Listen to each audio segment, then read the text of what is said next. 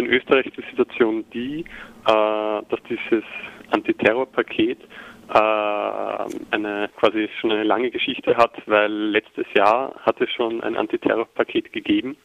Ähm, das hat aber einen anderen Inhalt gehabt und ist nur zum Teil im Parlament durchgegangen. Und jetzt ein Jahr später quasi äh, wird jetzt wieder probiert, auf ein neues, ein neues Gesetz durchzubringen. Ähm, die Situation ist die, dass in Österreich, ähm, dass immer unter den Deckmantel, wie fast in überall in Europa, äh, quasi mit dem islamistischen, mit der islamistischen Terrorgefahr gemacht wird. Ähm, das Interessante ist aber dabei, dass in Österreich ähm, laut den Zahlen zumindest, die der Verfassungsschutzbericht jährlich herausgibt, es kaum Anzeigen gibt in diesem Bereich und auch kaum Verfahren. Also es wird ja gesagt, es ist gefährlich und wir müssen etwas machen und mal überwachen, aber von den Zahlen her schaut das ganz anders aus, zumindest in Österreich. Da wird also eine Stimmung erstmal erzeugt, eine Angst in den Medien verbreitet, die so gesehen fast unbegründet ist. Dieses Gesetz hat auch eine ganz andere Zielrichtung, wenn man sich das anschaut, oder? Ja, also vor allem das Gesetz weitet die Überwachungsmöglichkeiten von Polizei sehr aus. Das heißt, die Polizei darf schon sehr früh aktiv werden, wo eigentlich noch gar kein wirklicher keine Straftat begangen ist oder noch gar nicht mal irgendwie ein konkreter dingfestmachbarer Verdacht quasi da ist. Und das führt halt dazu, dass irgendwie auch der Rechtsstaat und auch äh, die Demokratie ausgehöhlt wird, weil natürlich dann die Bürger und Bürgerinnen überwacht werden, obwohl sie eigentlich kein Verhalten gesetzt haben unter Umständen, was das in, in irgendeiner Weise rechtfertigen würde. Ich habe hier auf Indymedia von September eine Zusammenfassung. Ich lese hier über erweiterte Gefahrenerforschung bei Einzelpersonen, also Menschen, die überwacht werden, nur weil sie vielleicht Sympathie zu ähm, staatsfeindlichen Aktionen äußern. Ich lese hier von Datenbanken ähm, für staatsfeindliche Tätigkeiten mit acht Millionen Verdächtigen, mit Handy, Standortdaten ohne gerichtliche Kontrolle, Peilsender und so weiter. Also das ist schon ein Rundumschlag, kann man sagen, oder? Ja, das total. Also vor allem äh, die ersten Punkte, die du jetzt genannt hast, die erweiterte Gefahrenerforschung und die Datenbank und so eine Art Gefährdungsanalyse im Bereich von Staatsschutzdelikten, äh, die hat in sich, kann man sagen, weil ähm, das, die Situation ist die, das ist ein bisschen unterschiedlich zu, äh, zu Deutschland. In Deutschland gibt es ja den Verfassungsschutz und die Polizei und das ist ganz strikt getrennt. In Österreich gibt es das nicht. Da gibt es den Verfassungsschutz, das Bundesamt für Verfassungsschutz, das Geheimdienst quasi und Polizei gleichzeitig ist. Und äh, bisher haben die quasi bei der erweiterten Gefahrenerforschung, das ist quasi, ich schaue mir an, eine Gruppe äh, beobachte die, überwache die, bevor überhaupt noch in Wahrheit irgendeine Handlung gesetzt wurde, die einen konkreten Verdacht nahelegen würde. Da geht es nur um Vermutungen, vielleicht machen sie das. Und in dem Bereich sind ganz massive Ausweitungen. Das war ein bisschen nur bei Gruppen notwendig, äh, möglich. Äh, und jetzt soll das auf Einzelpersonen ausgeweitet werden. Das kann im Ergebnis dazu führen, dass man ein Facebook-Posting macht oder im Internet was postet oder vielleicht ähm, irgendein Chemiestudium besucht oder eine, eine Vorlesung oder sich mit Sachen beschäftigt ähm, und das potenziell in irgendeiner Weise vom Verfassungsschutz quasi gewertet werden könnte, dass es gefährlich ist. Äh, und das kann schon zu ganz massiven Überwachungsmöglichkeiten führen, ähm, wie zum Beispiel eben, dass man einen Teilsender aufs Auto bekommt oder aufs Rad oder dass man observiert wird, dass man eine verdeckte Ermittlung läuft, dass man im Park fotografiert wird und so weiter. Und zwei andere Punkte, die du genannt hast, das ist äh, diese Datenbank, die geplant ist für Staatsschutzdelikte, die setzt noch viel früher ein. Also das besetzt dann wirklich in einem Stadium, wo man sagen kann, da ist dann jede und jede wirklich verdächtig.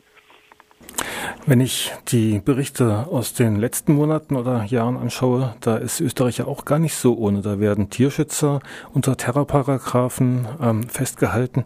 Was kann man dazu sagen? Also wie ist denn da der Staat mit dem Terrorismusbegriff zurzeit schon zugange?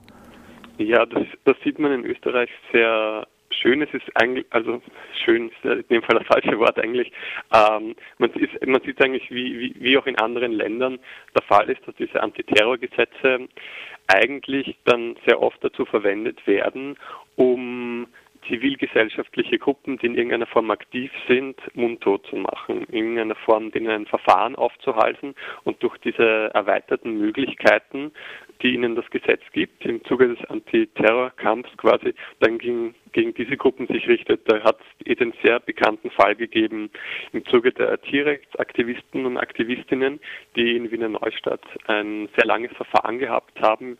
Äh, ihnen wurde vorgeworfen, Bildung einer kriminellen Organisation. Das ist jetzt zum Glück äh, mit, mit Freispruch geendet, ist aber noch nicht rechtskräftig. Aber das ist nicht der einzige Fall. Es gibt ein, schon ein neues Verfahren, das im Kommen ist gegen vier Studierende, äh, denen wird vorgeworfen, dass sie eine terroristische Vereinigung gegründet hätten und Brandanschläge planen würden. Das war vor einem Jahr und man wartet jetzt quasi auf die Anklage. Und erst ganz aktuell ist eigentlich ähm, ein Fall, der publik geworden ist äh, vor zwei Wochen. Und zwar geht es da um die österreichische Hochschülerinnenschaft, das ist quasi die Studierendenvertretung in Österreich, wie die AStA in Deutschland. Und die haben vor gut einem halben Jahr eine Aktion im Parlament gemacht äh, gegen die Kürzung von sozialen Beihilfen äh, und haben dort halt Flyer geworfen, waren ein bisschen laut und sind dann halt des Saals verwiesen worden im Parlament.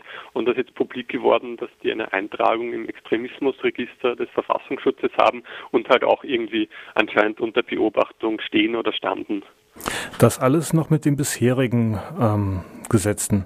Richtig, ja. Also das zeigt doch sehr deutlich, äh, dass die Behörden schon sehr viel machen können mit dem, was sie jetzt haben und ähm, dass eigentlich an sich schon mit dem Instrumentarium, das der Verfassungsschutz oder die Polizei hat, an sich eigentlich schon sehr weit geht und unter Umständen demokratiepolitisch sehr gefährlich ist. Und da ist noch eine weitere Ausweitung natürlich noch viel mehr zu hinterfragen und zu kritisieren. Wie sieht denn das aus mit dem Widerstand gegen diese Ausweitung der Paragraphen? Also du hast gesagt, es wurde schon mal letztes Jahr etwas zumindest zum Teil verhindert. Wie sieht es im Moment aus? Ähm, es ist so, letztes Jahr haben die Medien recht groß aufgeschrien. Das war, also es gibt eigentlich zwei Antiterrorpakete in Österreich. Das zweite ist erst gestern im Gesetz durchgegangen. Das betrifft das Strafgesetzbuch. Ähm, also es ist ein riesiger Maßnahmenkatalog. Ähm, das Problem ist irgendwie in Österreich, dass gerade extrem viele Korruptionsfälle publik werden und die Medien quasi beherrschen und die Medien eigentlich allgemein betrachtet noch nicht wirklich auf das Thema aufgesprungen sind und jetzt im Bereich der Wissenschaft, die sich vielleicht irgendwie damit auseinandersetzt mit dem Thema oder im Bereich von NGOs, die, die betroffen sind, ist zumindest jetzt noch nicht irgendwie spürbar, dass hier irgendein Widerstand oder eine Kritik äh, im, im Kommen ist. Aber äh, ich hoffe doch, dass das noch passieren wird. Aber es ist leider so, es, es in Österreich, wenn man sich die letzten zehn Jahre anschaut, es gibt fast jedes Jahr irgendeine Verschärfung und der Widerstand wird halt immer geringer, weil immer regt sich ein Widerstand und es passiert nicht wirklich was. Wir haben erst im, vor einem halben Jahr, ähnlich wie in Deutschland, die Vorratsdatenspeicherung ist eingeführt worden. Vor einem Jahr hatten wir ein Antiterrorpaket, jetzt haben wir wieder eins. Also es ist ein bisschen so ein, äh, ein, ein, ein, ein, ein, ein e-, ewiges Ding, das immer weitergeht, immer mehr Verschärfungen. Da wird man dann, hat man, habe ich zumindest den Eindruck, äh, werden die Leute auch müde zu protestieren dagegen. Sie werden müde, sie werden abgestumpft und irgendwann kann die Obrigkeit einfach das tun, was sie will. Also ja. Das hört sich jetzt nicht sehr hoffnungsvoll an, muss ich sagen. ähm, hört sich jetzt noch nicht so hoffnungsvoll an, aber ich bin mir ziemlich sicher, dass da noch was kommt. Also äh, das Gesetz ist jetzt in Begutachtung, das heißt, es wird noch nicht dann gleich in zwei Wochen beschlossen, sondern das muss dann nochmal die Regierung drüber schauen, es muss nochmal ins Parlament. Das heißt, das sind noch ein paar Monate bis dahin quasi, bis es dann schlussendlich beschlossen ist. Und ich bin mir sehr sicher, dass dann noch NGOs, Gruppen, politische Menschen, die politisch aktiv sind, sich, sich, sich zu Wort werden, äh, sich zu Wort melden werden und, und auch äh, das irgendwie thematisieren werden. Also ich, ich glaube schon, dass das passieren wird, nur halt äh, muss man vielleicht noch ein paar Wochen Geduld haben.